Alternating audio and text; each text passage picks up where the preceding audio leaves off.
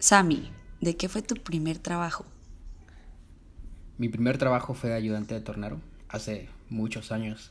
Y mi primer trabajo oficialmente fue como car wash, en un car wash.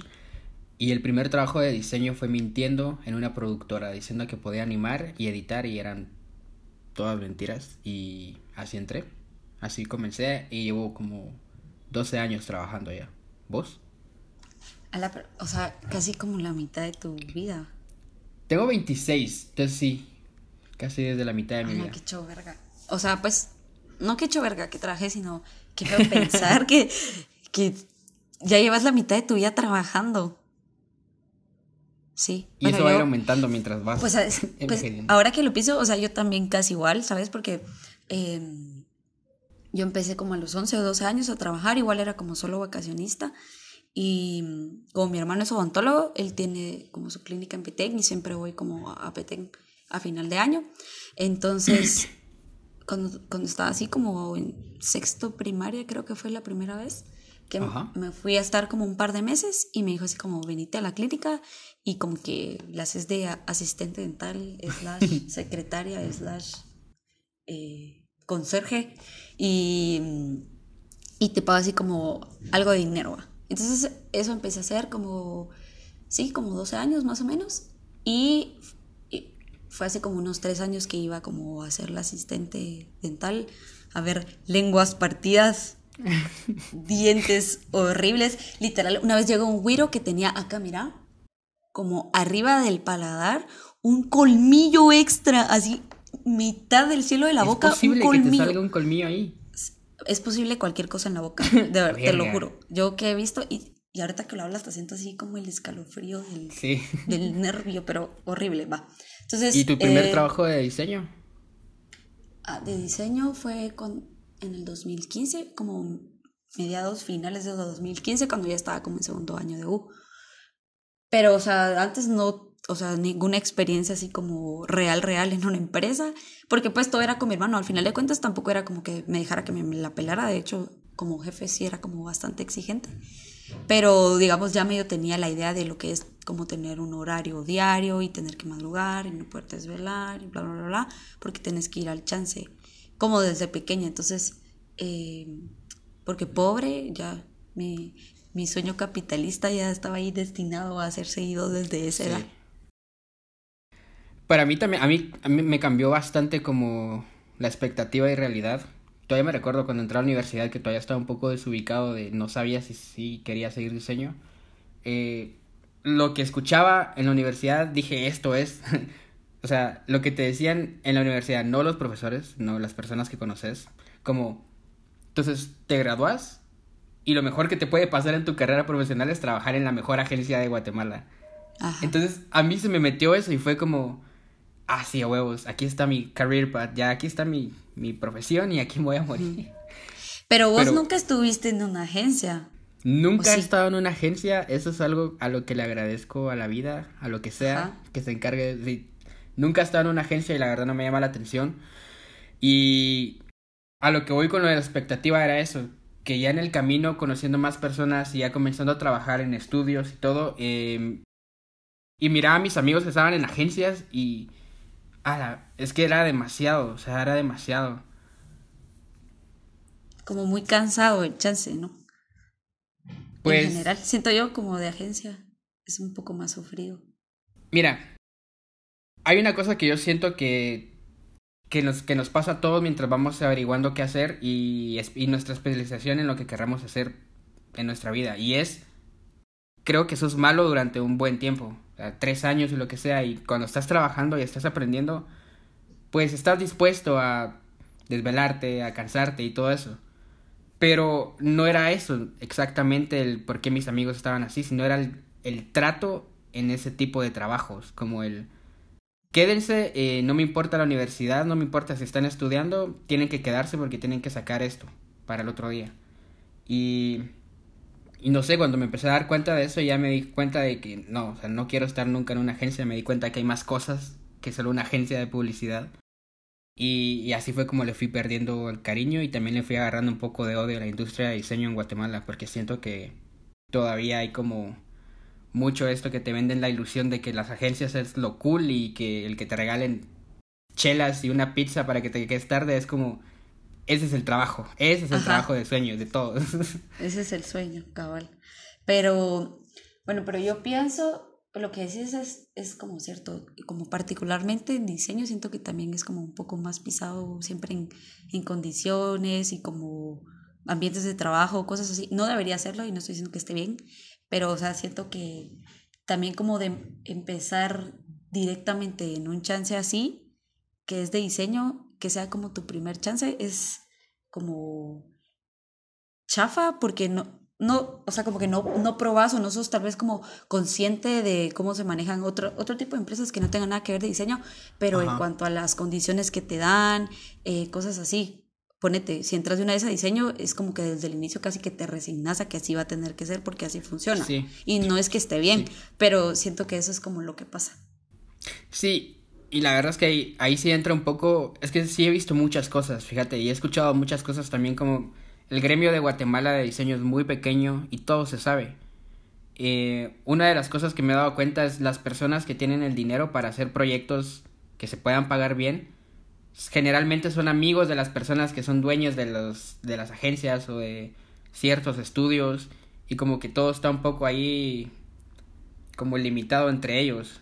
Y vos, si no conoces a gente importante, entre comillas, eh, pues no vas a conseguir ese tipo de clientes es algo que espero y yo creo que ya está cambiando, pero tampoco es tanto. O sea, de aquí, de la universidad hasta ahorita, en, mi carrera, no he visto un cambio tan grande. Y creo que por eso hay mucho. Y hay un, un término que estaba investigando, estaba viendo en... Eh, lo, vi primero por una publicación de Pictoline, que se llama Burnout, que es como el que te quemas porque trabajas demasiado.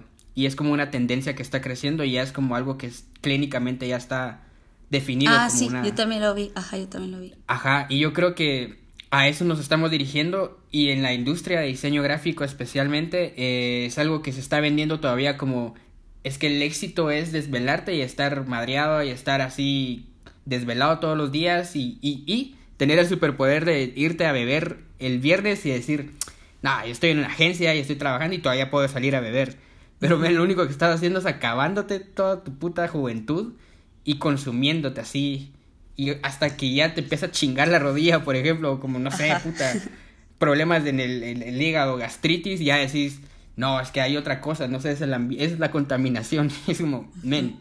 Pero, pero también en general, o sea, no hablando solo de diseño, como los trabajos en general, eh, has oído como eso que dicen como que los millennials como que no aguantan ningún trabajo o cosas así. Ajá. Pero puede ser porque probablemente los trabajos antes eran como que un cacho más sufridos y, menos pagados, hablando así en general. Y entonces como que, pues yo siento que no es que no aguantemos, sino tal vez somos un poco más exigentes o más picky, no sé. Y otra cosa que también dicen es como que, que los millennials se aburren como súper rápido del trabajo y que quieren cambiar. Yo siento que sí. En mi pues experiencia, siento que sí. Sí, y yo creo que es algo que ni siquiera debería de sorprenderle a nadie, porque en primer lugar, la industria en general, o sea, de los medios de producción ha cambiado tanto porque, mano, ahorita hay trabajos de community manager. ¿Hace cuánto sabes vos de que existen esos trabajos? ¿Hace como qué es? ¿Tres años? ¿Cinco años? O sea, eso antes no existía. Cuatro porque ese fue mi primer trabajo. Ah. Va, imagínate, antes te daban una pensión o no sé, te daban como que tenías prestaciones de ley, que esa es otra cosa. Ahorita ni casi la mayoría de trabajos son por como prestando servicios y facturas. Y es como un poco ilegal esa cosa. Entonces como que obviamente te levantas un día y dices, ¿por qué, por qué puta estoy viendo este trabajo que... ¿A qué estoy haciendo aquí? ¿Sabes? Estoy haciendo la adaptación de una valla de, alguna marca y ya, o sea... Ajá. Y más en una carrera tan creativa. Imagínate si esto tiene como esta libertad de ser creativo.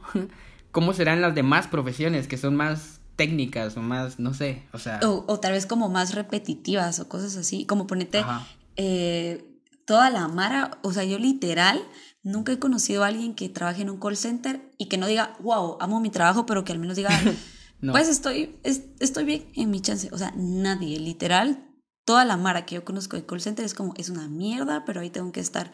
Y siento como también, ponete, si hiciera un porcentaje así de la gente que conozco, ¿cuántos me dirían así? Yo sí, yo sí soy feliz en mi trabajo, tal vez un 5 o 10%, pero de ahí siento como que la mayoría de personas, independientemente de la industria o lo que sea que estés, es como casi nadie está feliz en su trabajo, pero creo que es por el simple hecho de saber que tenemos que trabajar de aquí a 50 años más, o sea, cómo esa idea te hace feliz y cómo, cómo la rutina de despertarte siempre en un horario para un trabajo también te hace feliz, o sea, siento que la Mara que tiene como más libertad en su chance eh, es un poquito más feliz.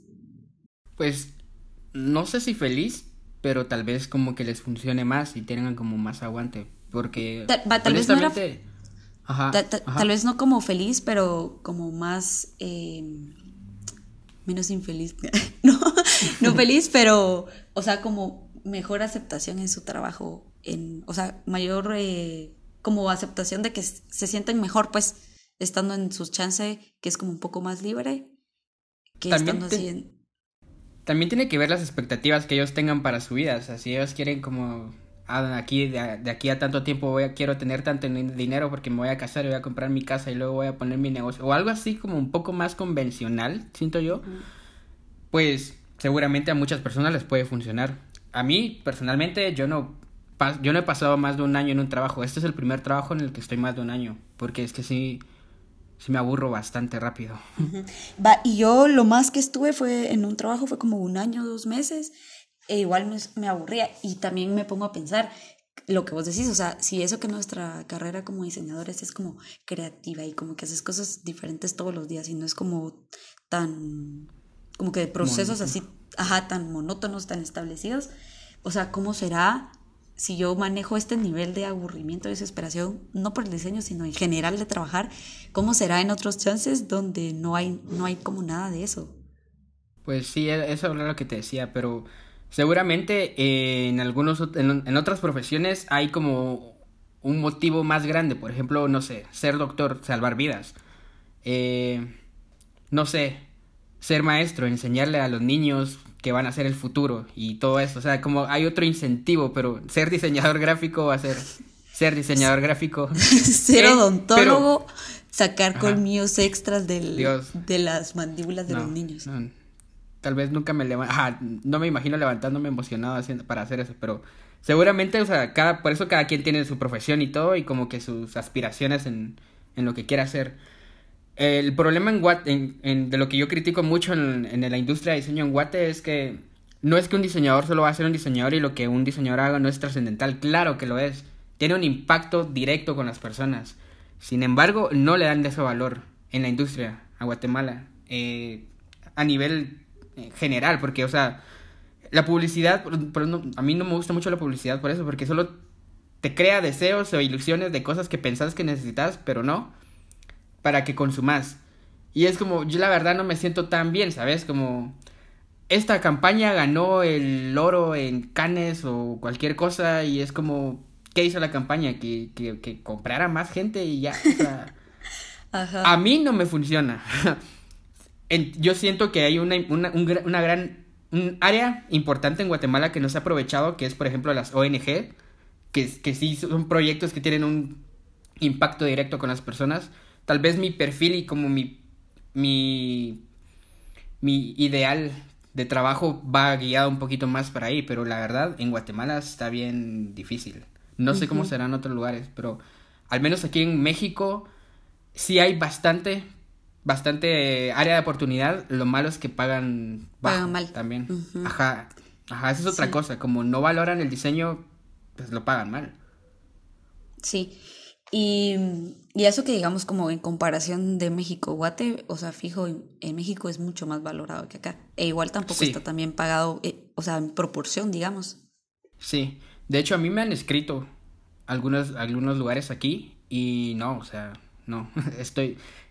Claro, cabe como mencionar que estoy muy bien en mi trabajo, no me estoy refiriendo a mi trabajo, la verdad es que sí es como un diferencial del todo, de, de todos los demás lugares en los que he estado, en, en trato, en sueldo, en prestaciones, en, en todo.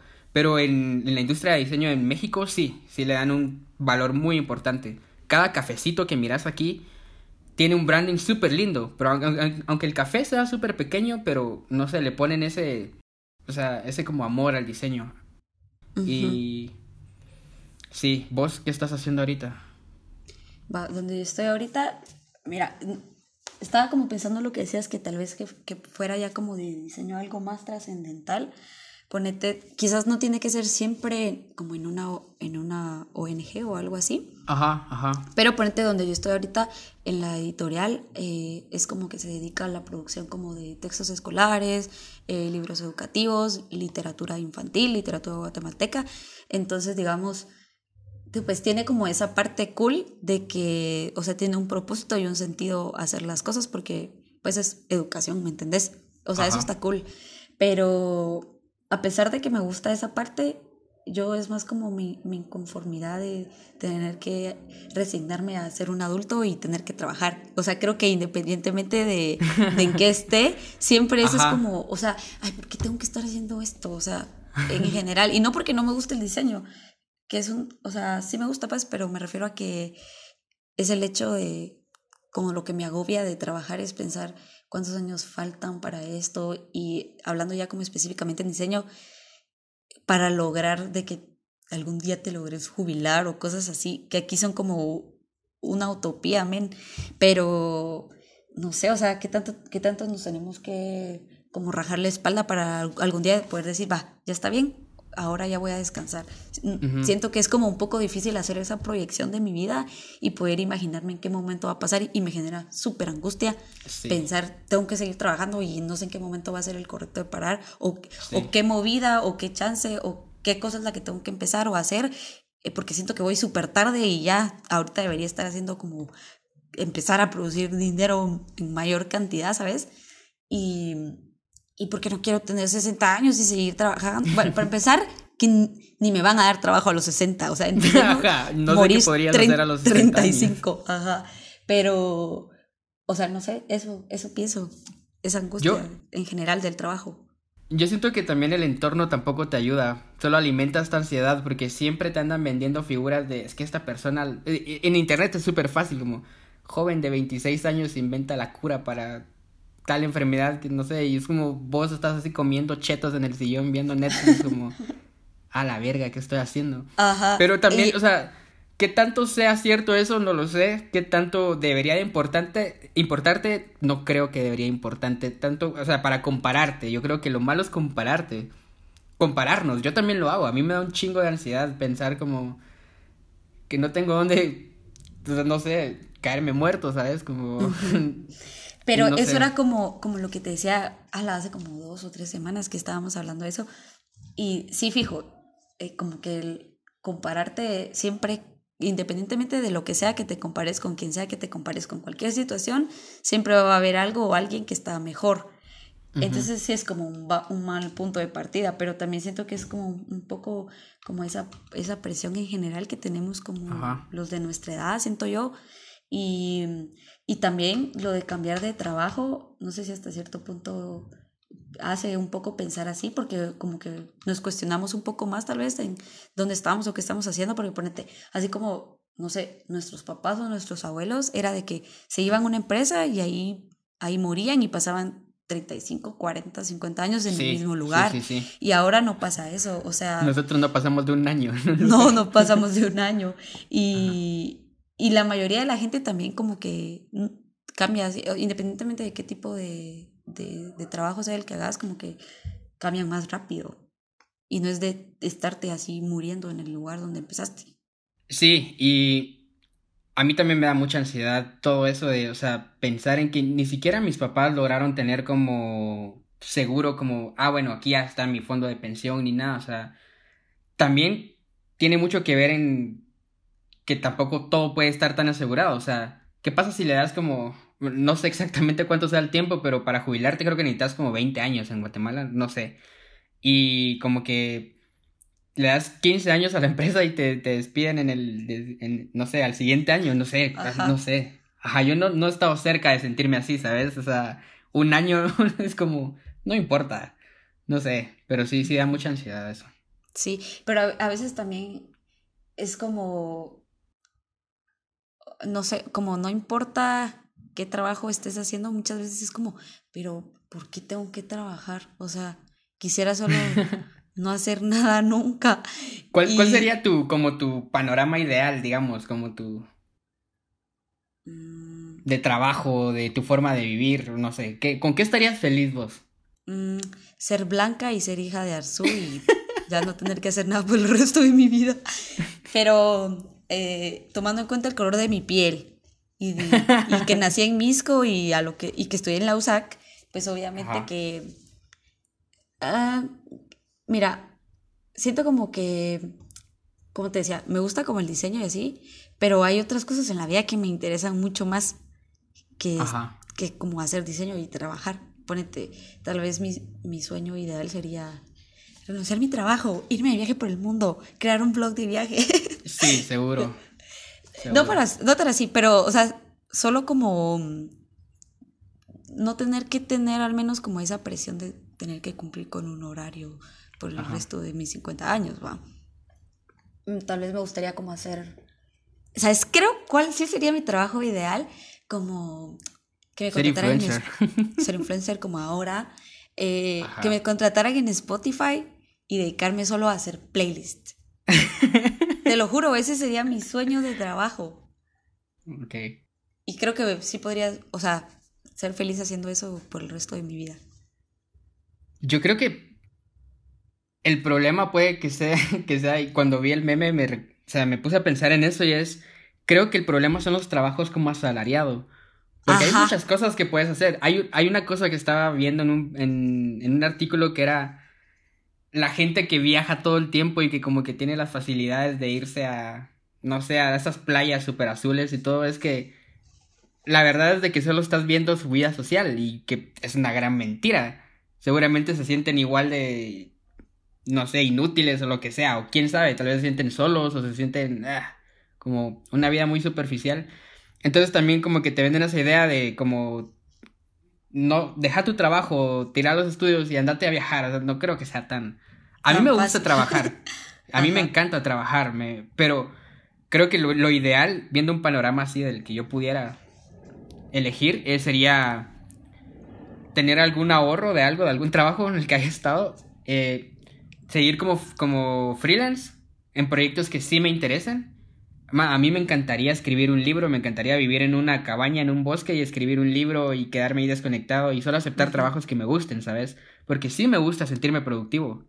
Ah, no creo que como... Ajá.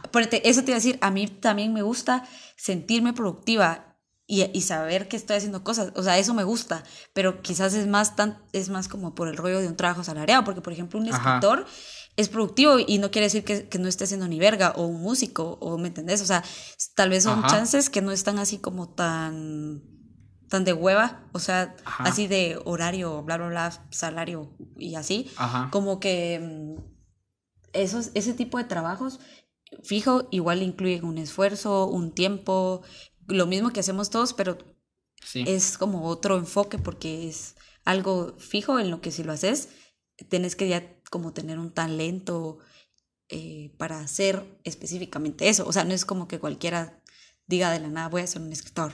Pues, o sea, tal vez traer cierta, o sea, como sensibilidad ante eso, pero el talento también está un poco sobrevalorado. Como que la gente talentosa tiende a, a creer que ya todo lo tiene seguro, ¿sabes? Como que... Y se quedan ahí acomodados. En cambio, como la gente que aprende a desarrollar lo que quieren hacer, sí desarrollan el talento, o sea, crean eso. Y creo que podés ser lo que querrás, así podés perseguir el sueño de, va, quiero ser músico o quiero ser escritor. Solo tenés que dedicarle tiempo y sabes que va a tomar tiempo. Y más, si estás en un trabajo asalariado porque, pues, ajá, nos toca.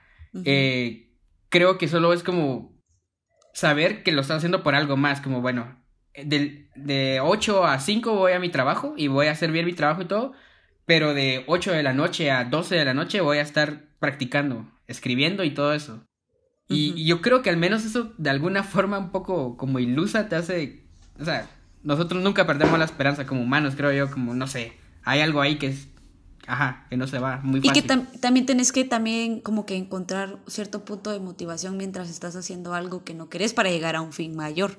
Sí, Sí, y también hay muchas cosas que influyen, porque, o sea, si el ambiente en tu trabajo es tóxico, pues tal vez no te vas a sentir muy, muy motivado cuando llegues a tu casa. Si el ambiente de tu trabajo es uno en el que tengas que quedarte 24 horas, eso fijo te va a llevar a un burnout.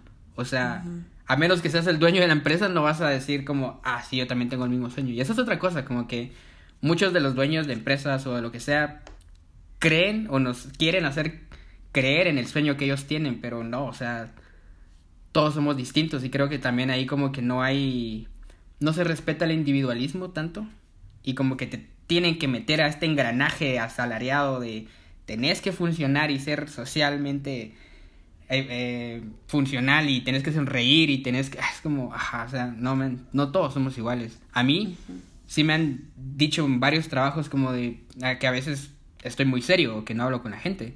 Pero es como, a veces es me que no quiero estar aquí. no, y no es ni siquiera sido eso, solo no odio que me obliguen a sonreír, ¿sabes? Como es que mira, el, el approach que tienes que tener con la gente es, "Hola, buenos días. ¿En qué te, o sea, no, yo no estoy para eso." Va, y ponete si estás en un call center, es así todo el tiempo. Qué desgaste mental también. O sea, yo entiendo mucho a la Mara que se queja de eso, ¿sabes? O servicio al cliente. Va, yo ah, lo que te digo, eh, yo en los trabajos de vacacionista hubo un tiempo donde trabajé como en una tienda de ropa y así. Y la mierda es de que, ah, todo lo que es tratar así con la gente, qué dolor. Al menos en nuestro trabajo, no, en la mayoría de trabajos no, no toca tanto eso, quizás proveedores o cosas así de vez en cuando. En, pues en mi chance sí me toca, pero digamos en la mayoría de, de, trabajos de diseño no tenés como ese contacto directo de tener que tratar y lidiar con los vergueos de la demás gente. Mi, mi hermanita está trabajando en un call center y sí me dice que, o sea, ah, ¿te imaginas hablar con un chavo en Estados Unidos, un viejito que ya, o sea, apenas pudo hacer la llamada y que no sabe cómo mandar un mensaje? O no, qué frustrante, o sea y que si no, los, si no estás en una buena actitud, el cerote se va a enojar con vos y te va a maltratar. Y vos tenés que tragarte la maltratada. Y ni es tu culpa. Y ni es tu culpa. Ah, no lo sé. No, yo, yo siento que. Yo siento que sí está muy. O sea.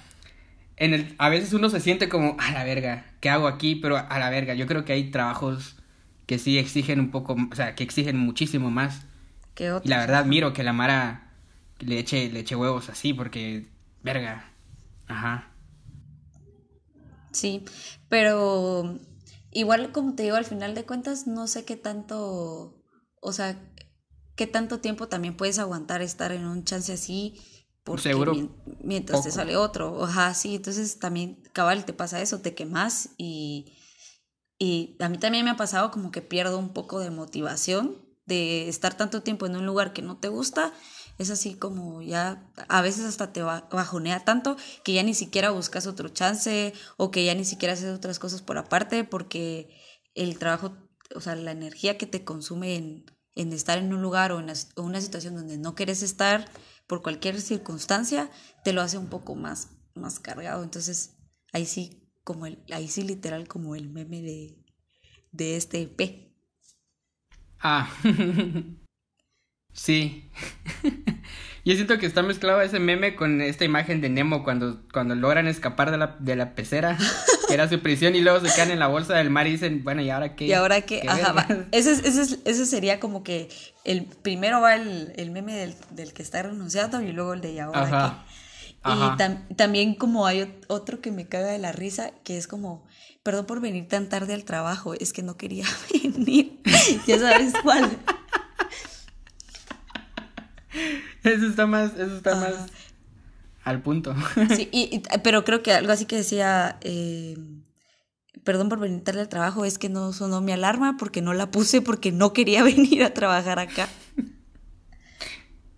Y sabes que estaba pensando también que este tema tiene mucho que ver con el primero de la soledad y con el segundo, con todos, porque el trabajo te influye en cómo te desarrollas en tu vida. O sea, si sos un workaholic, vas a descuidar tu relación y se va a empezar a destruir porque no tenés mucho tiempo, porque ajá, tus prioridades van cambiando, lo que sea.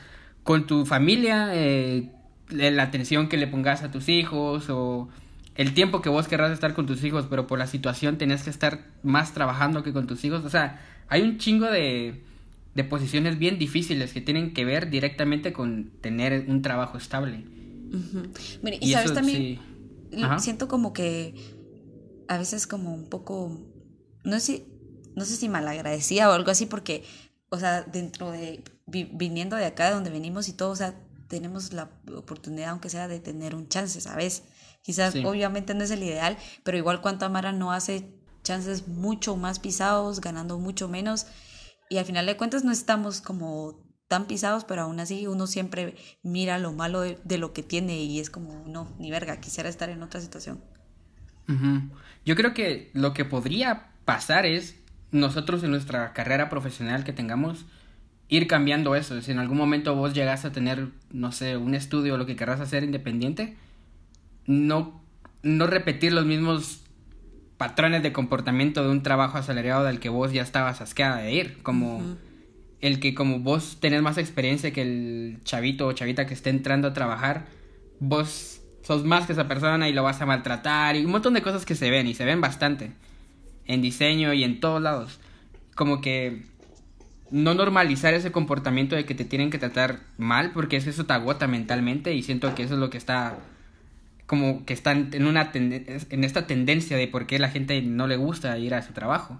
Y la otra es como, ajá, como también darte cuenta siempre que vos iniciaste así, como sin saber nada, alguien te dio la oportunidad y desinteresadamente o no, dependiendo de tu historia, te enseñó lo que vos sabés y te dio como el empujoncito.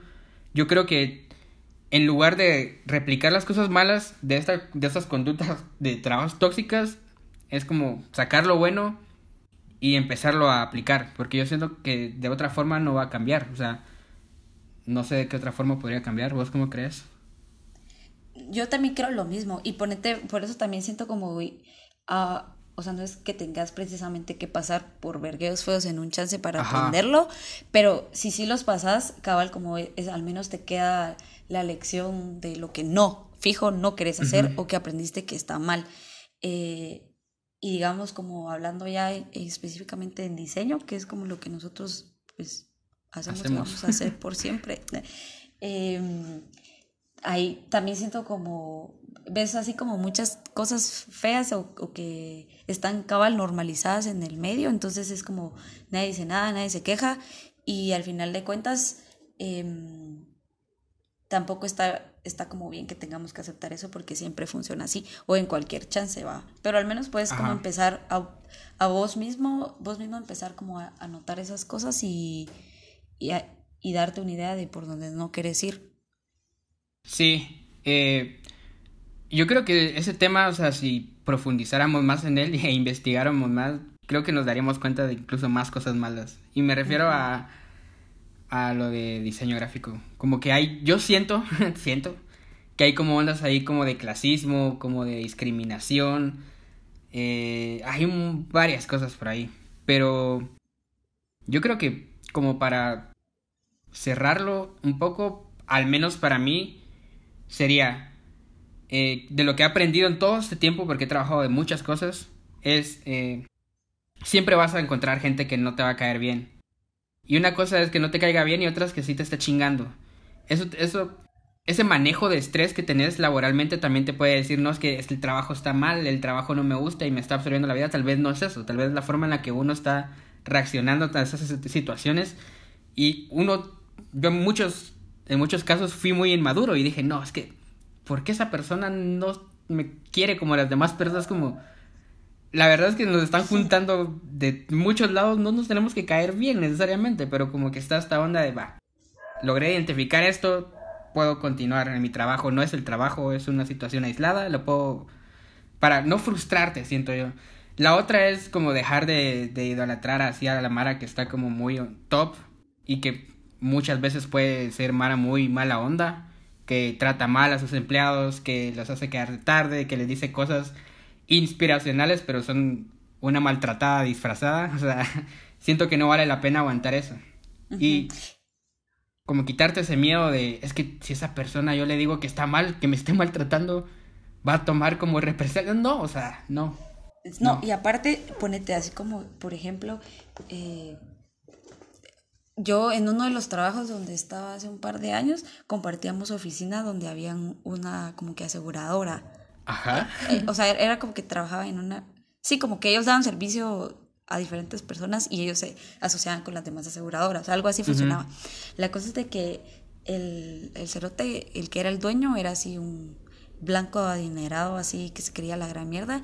Y vos, si trataba a sus empleadas, como le daba la puta gana. Men, te lo juro, llegaba así de malas y solo se estaba ahí como tres horas en la mañana a, o sea, a gritarles así con malas palabras. Y también yo digo, eh, eh, pues nunca hice nada al respecto y ni, era mi trabajo, o sea, no me, a vos que no me podía meter, pero también siento como que, que feo que a veces vemos también cosas como culeras en los trabajos y nadie hace nada. O sea, porque, men, el cerote casi que le llegaba así a decir, eso es una estúpida, te dije que el informe era así, que no sé qué, gritándole súper, súper pesado. Y la, la, chava se iba a veces hasta a llorar al baño de lo mal que le hablaba, ¿me entendés? Y, yo nunca dije nada, porque también la que era mi jefa era como que la prima del dueño de esa cosa, entonces a vos que no me podía poner ahí tampoco a hacer vergueo, pero me refiero a que vemos muchas cosas malas en los trabajos que a vos te desgastan y, por eso te dan a veces ganas de irte a la verga de la nada y, y nadie hace nada, pues y, y, nadie se queja. Y aparte que aquí en Guate también, o sea, puedes hacer una denuncia y lo que sea, pero les vale verga. Pues sería bueno como investigar qué se puede hacer en esos casos, pero otra cosa es que también es como ver toda la, toda la, imagen la imagen completa de ese, de ese escenario y no es para defender a ese cerote, o sea, ese cerote no tiene por qué hablarle así a nadie.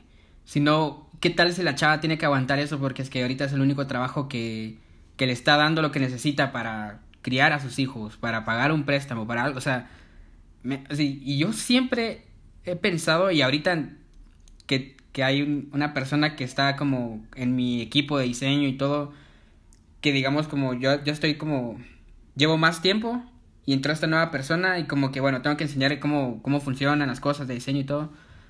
Es... Ella, ella me contaba que, que cuando renunció de su trabajo antes de pasarse con nosotros, que el, que el cerote del jefe le dijo, por eso no contratamos mujeres. Cuando ella le dijo que había renunciado. Y yo, yo me quedé... ¿Qué? A la verga. Ajá. Ajá. A la verga. Y, y ajá, o sea, mirás y escuchás cada cosa y como vuelvo a lo que te decía, como no repetir esos comportamientos.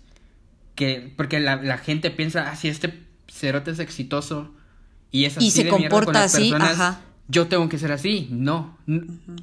Una maltratada nunca es un feedback. Una maltratada nunca va a hacer que alguien reaccione y de yo voy a dar el 200% ahorita porque ayer me maltrataron. Hoy vengo con todo. O sea, nadie, nadie en la vida. Nadie en la vida. Es cierto. Eh, pues porque no, tampoco es como una manera sana de si quieres como que tus empleados sean mejores o lo que sea. Sí, a nadie, mano.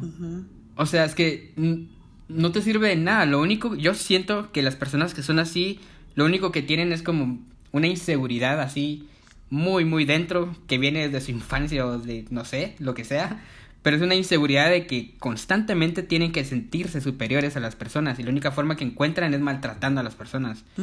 Y, eso para mí, eso hacen como muchos jefes y era como lo que te decía, por, por ejemplo, ese loco, o sea, siempre era así como súper prepotente y así con la mara y... Mm, pero, ¿sabes también que pienso que puede ser un poco?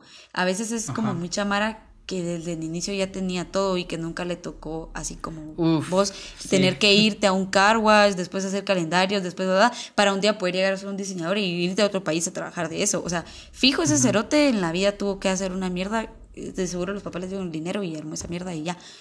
Pero, o sea, también, por eso yo siento que es como algo bueno. Eh, que aunque no tenga nada que ver las cosas que hice antes de diseño, que, lo de estar como en una tienda de ropa, y luego también trabajé como en una joyería, como así en vacaciones. Em, y antes, cuando iba a empezar a estudiar diseño, eh, hasta fui así como a un lugar de, como de mantas, o sea, súper eh, alejado de la realidad, pero dije, tal vez medio me sirve de algo. Y, y pues antes lo de estar como de asistente dental y todo, pero al final de cuentas creo que el hecho de trabajar en sí, no importa de qué, te, da esa perspectiva también como un poco más humana y también de valorar el trabajo que tenés porque sabes lo que te ha costado llegar hasta donde estás hoy. Sí. Y también a mí lo que me sirve mucho es pensar cuando sí me bajoneo y digo, ay, soy una mierda, o sea, ¿qué hago aquí? Es como, bueno, pero también me acuerdo cómo era hace dos años o cuando nomás empecé y te sirve así como para palmadita en el hombro y va, si, antes era más mierda, pues al menos hoy soy menos mierda. Y, y como que sí me sirve de un poco de motivación cuando sí te desesperas un cacho de los chances y te sirve eso como para saber que, que puedes estar mejor. En cambio, si es la Mara que empieza, como te digo, desde, desde siempre, que lo tienen todo, no no sirve tanto. Y yo mucha gente que conozco que también comienza a trabajar muy tarde, que eso es una de las cosas que a mí me generaba súper ansiedad de pensar. Como, no, yo cuando salga de la universidad voy a trabajar. Ajá, yo cuando salga, no. y agradezco, aunque sea haber trabajado de community manager el tiempo que estuve, que, que ponete te sirve, aunque no sea lo que haga ahorita. O sea, todas las experiencias al final de cuentas, en cuanto a chance, siento que te suman un vergo y de todo aprendes. O sea, ponete, ahora en mi trabajo a veces sí me toca como hablar con clientes, proveedores, cosas así.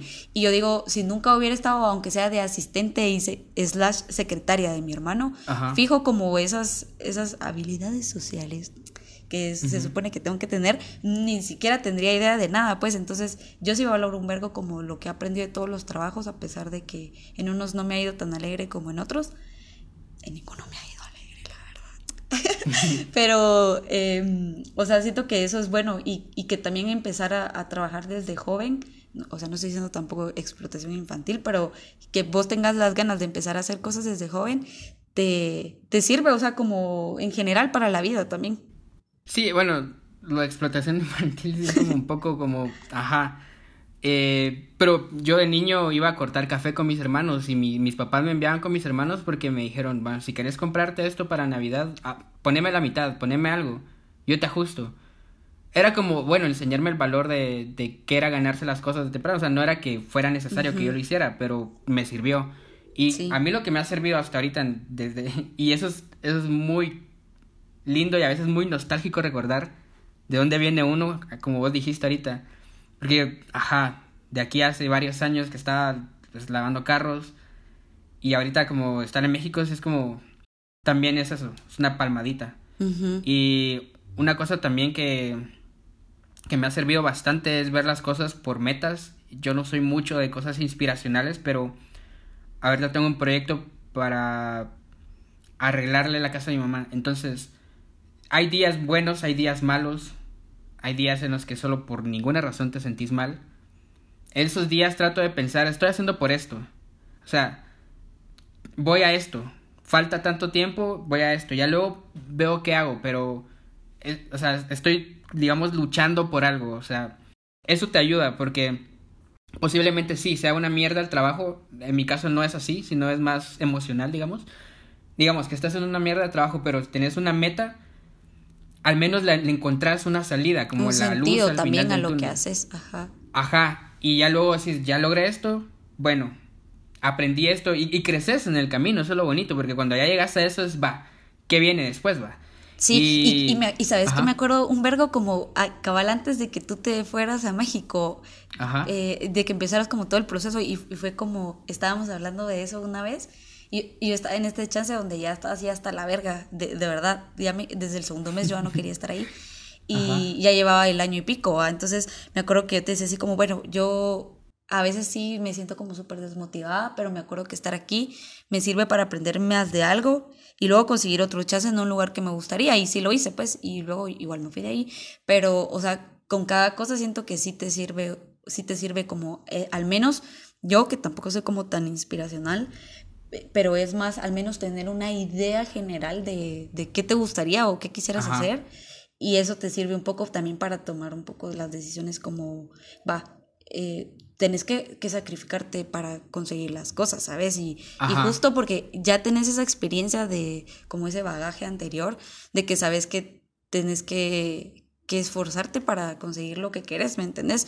Entonces, eh, como ese de recompensa, por decírtelo. Que igual, em, en tu caso, va, tenés que ir a cortar el café para comprarte esto. Quizás no era necesario, pero desde ahí empiezas como a tener un poco esa idea y el valor. Y que algo que también me pasa un vergo es, digo, qué loco pensar de que cuando era como chiquita yo a veces como quería las cosas o decía, ¿por qué mis papás no me están dando las mierdas que yo quisiera? Y ahora es como verga, es que es bien pisado, ¿sabes? O sea, y eso que tampoco tampoco es que, o sea, ni esté ganando tan mal y ni tengo tampoco un sueldazo, pero me refiero a que... Eso que no tenemos hijos tampoco. Ah, y no tenemos hijos, erote, ajá. ajá. Y es como, puta, o sea, ¿cómo, cómo, cómo realmente te volvés consciente al, al al vos tener que, ganarte tu propio dinero y aprender a administrarlo y bla, bla, bla. Porque mucha gente que conozco que, que no, o sea, siento que cuando ya les toque, si es que en algún momento pues, de la vida se quieren independizar o vivir por, por sus propios medios, el vergazo, si te da más grande, también es como más difícil empezar a agarrarle el, rollo y empezar ahí como el calentamiento cuando ya estés bien. Tampoco quieres tener 40 años y hasta ahí empezar como ya lo bueno y, lo cool de tu carrera, ¿va? O sea, es como difícil también porque, o sea, yo digo, agradezco haber tenido la oportunidad de trabajar, pero tan joven, pero al mismo tiempo también si me hubieran dado un par de años para pelármelo un poquito más, fijo, los hubiera... Seguro lo seguiríamos haciendo. Igual nos hubiéramos aburrido, te lo juro que estuviéramos hablando de un podcast de por qué, tenemos, por qué, no sé, por qué huevonear tanto nos aburre. No sé, estaríamos hablando de otra cosa si tuviéramos mucho tiempo. Igual de todos nos quejamos y ya. Ajá. Eh, Pero bueno, creo que ya dijimos muchas cosas. Sí, yo creo, lo, lo último que me gustaría decir es que también influye cómo tomar los comentarios de las personas con las que trabajas. Hay muchas personas que son de más, o sea, yo no me considero alguien positivo, pero hay gente que sí solo es negativa con todo. Ajá. Y a veces uno como que se llega a, a, como dejar, se deja bombardear por tantos comentarios y que se te llega a hacer la idea de que sí, ¿verdad? Este trabajo es bien culero. Y tal vez no, o sea, vos vas súper bien, vos vas y, y sí está bien todo, y por dejarte como influenciar por eso, eh, como que te puede afectar y por eso digo que como que tener la meta clara del por qué estás ahí y qué es lo que querés lograr está bien. Y la otra es que cuando tenés esa meta clara y ya no te dejas influenciar por los malos comentarios y, todo eso, ya no tratas a la gente mal, ¿sabes? eh, sos más empático, también depende de dónde venís, eh, lo que te ha costado, lo que le costó a tu familia, porque lo que le costó a tu familia, lo que te enseñaron a vos, lo que cuesta. Y creo que lo más importante es nunca dejar de ser, o sea, de ser empático, de ser como... Hay días en los que tal vez puede que sea tu jefe o puede que vos estés a cargo de alguien, esa persona no tuvo un buen día, solo no tuvo un buen día, ¿sabes? Y lo importante para mí en esos casos es hablar las cosas. Yo al menos en este trabajo sí tengo la oportunidad de decirle a, a, a, mi, a mi líder de área como, mira, hoy me siento muy mal. O sea, me siento muy mal. No sé por qué, pero, o sea, me siento súper, súper mal. Y me dice, tomate el día. Descansa. Haz lo que necesites hacer y dale. Y, y muchas personas dirán, ah, pero es que ahí estás perdiendo un día laboral. Sí, pero ese día laboral que me está ayudando a mí a recuperarme va a hacer que los cuatro días de la semana sean más productivos. Pero si me fuerzan a ir cuando estoy así de la verga, los otros cuatro días voy a estar igual de la verga. Porque. Sí. Ajá. Entonces siento que falta esa parte y ojalá vaya cambiando esto también en, en general en los trabajos. y, y eso. Sí. Pero también creo que depende un poquito como de las. Pues se me ocurre que también por el como el lugar donde estás es como más fácil totalmente, eso. Pero aquí en Guates y eso y te dicen huevón de mierda si quieres renunciar o algo así. Totalmente, pero ahí es donde yo digo que cuando nosotros estemos en esa posición, Ajá. No nunca que no olvidemos eso y que hagamos ese cambio en lo que podamos. Sí, cabal, es cierto. Ajá. Pero bueno, yo creo que está bien. Me gusta lo de tener en, en mente como cuál es la meta o el sueño que quieres. Pero es igual tu sueño eh, si dejas tu trabajo, porque tu sueño es dejar tu trabajo, igual, súper bien. Eso está, ya lo cumpliste. sí. Primer sueño cumplido en la vida, pero bueno. bueno, yo creo que, que ya me aburriste. Vos me aburriste, primero. Va, adiós.